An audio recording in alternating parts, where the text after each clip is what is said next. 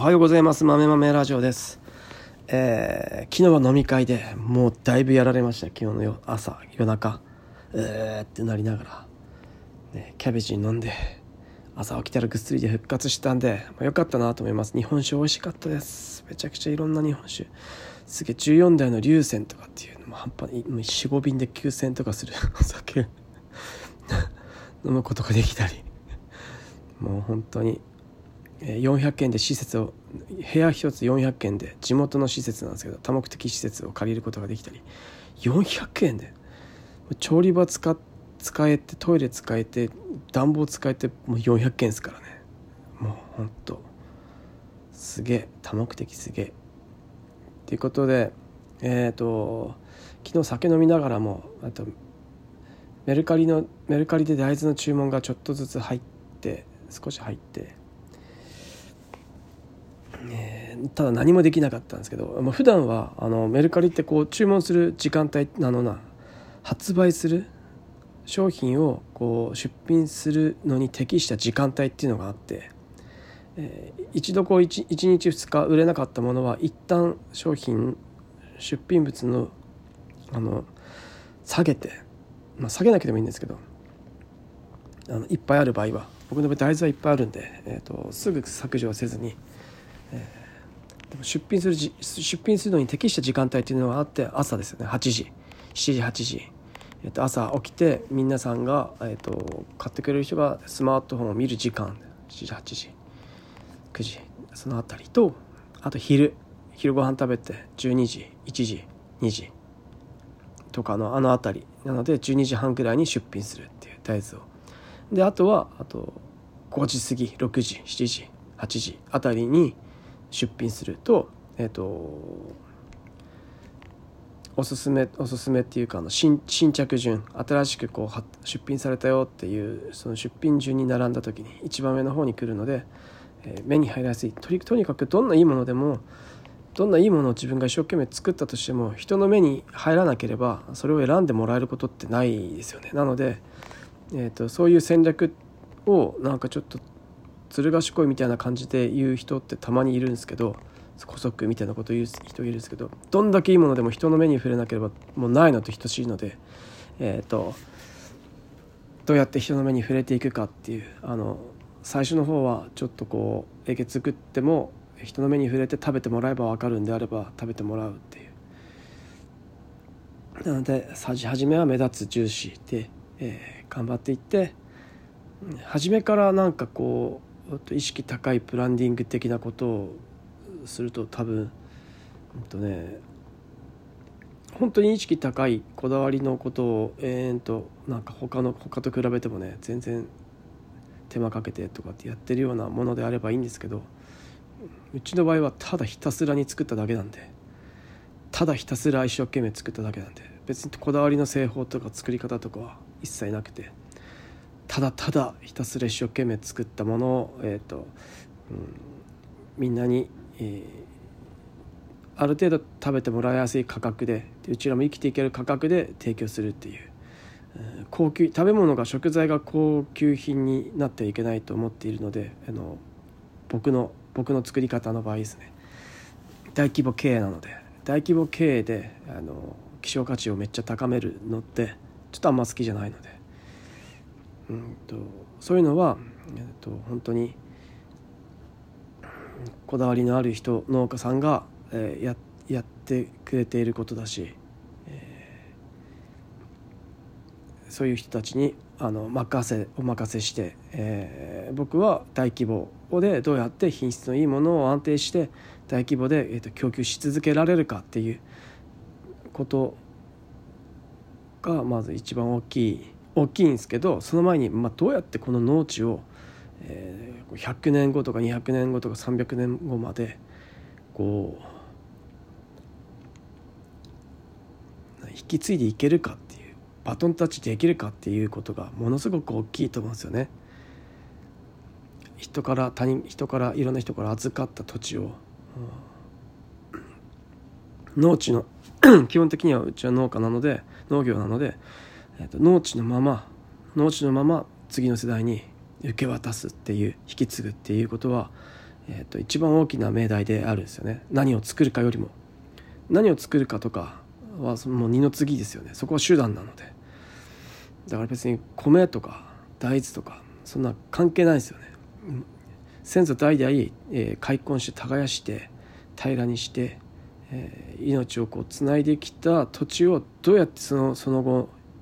引き継いでいくかみたいなものがめちゃくちゃ一番大事なんでそこが命題な命題なのでうちらの目的はそこにあるので、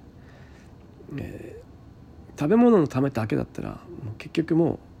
食べて食べられるじゃないですか。食べ物なんてどんないくらでもあるじゃないですか。今の日本。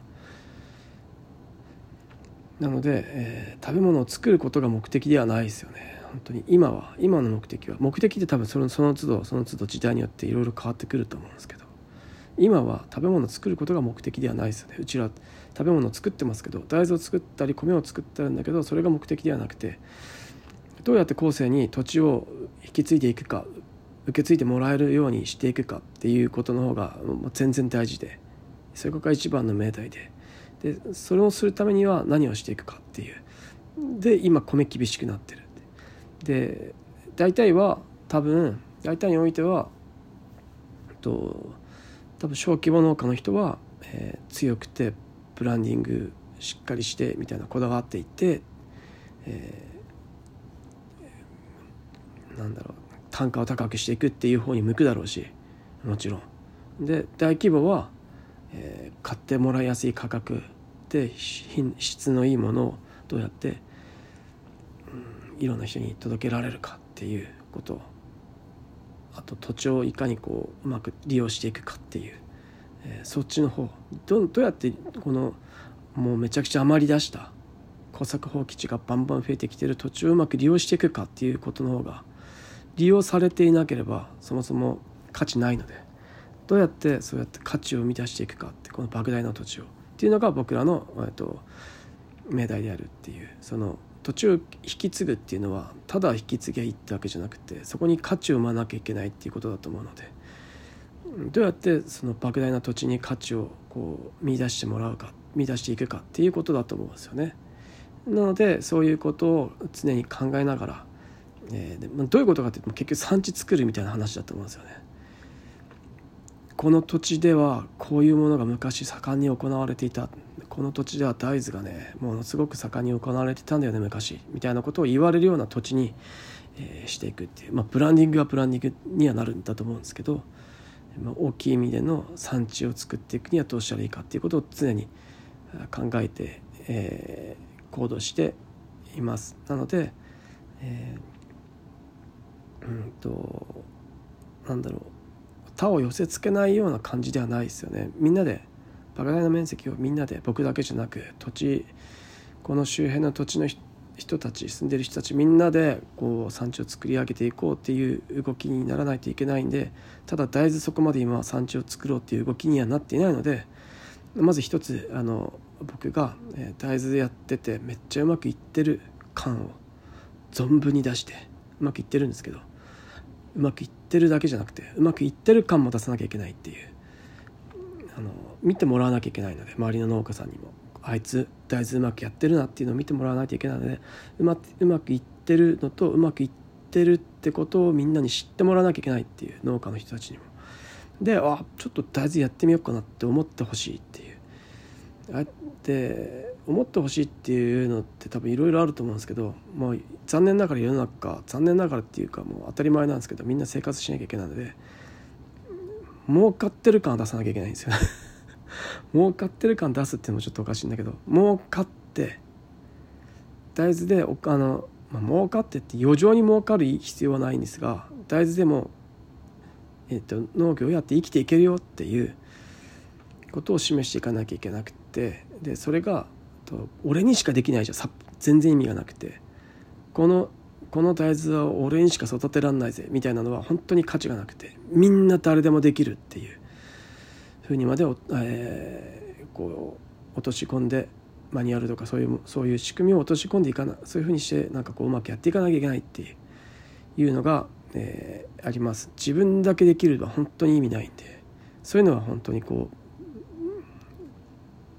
うなんだろう高単価で販売する単価高い人たちにえー、お任せして、えー、どんだけどんどんこだわった、えー、やり方をしていただければいいんだと思うんですけど僕らの場合は莫大な面積を抱えて抱えているのでそれを僕だけの力ではできないのでいろんな人の大量の人手がいるのでえそうするためには、えっと、みんながみんな同じことをある程度のレベルでできなきゃいけないのでえ誰でもできるところまでこうシステム化していきたいっていうのがえっ、ー、と、うん、今の目標ですね。えーっていうふうになっております、えー、朝起きだってなかなかなかなかきついですけどこれ。えー、豆豆 ラジオでした。今日も肥料を配達しながらコンビニに寄って、買ってくれた大豆の配送便利な世の中だね。ほんとほんと便利な世の中。匿名配送ができるってまずすげえ。これいつからあったの？この匿名配送って。スマスマホで QR ピッて読むだけで相手の住所を俺は知らなくてももう勝手に。だからなんだろう。もう伝票にはもう QR コードを貼るだけなんですよね。あの配送の伝票っていうんですかね。あの大豆の箱には QR コードのシールみたいなのをペタって貼ってて QR コードピッて読めばもうその人に、えー、到着する運ばれるって。すごくないですか？僕だから何もしなくていいんですよ。シールシール貼るとかシール貼るぐらいでいいんですよ。何も書かなくていい。自分の住所も相手の住所も書かなくていいすげえ楽すげえ楽な時代になりました。これ最高じゃないですか。これみんなやりだしたら多分本当にえーとすごいことになると思うんだよな。郵便局救うと思うんですよね。田舎の人たちみんな。あの郵便局なくなるってことにめちゃめちゃ危機感感じてるんで。本当に郵便局なくなったら大変ななるので。でやっぱなくなるんですよね。人がいなくなって利用率減るんで。なんで利用率どうやって増やせばいいかみたいなのはメルカリ野菜で結構莫大な量出せるんじゃないかなと思ってます。えーこういうのこういうのなんかこういうのをコツコツやることでなんか広がっていけばいいなと思っております。以上豆豆ラジオでした。じゃあねまたねバイバイ。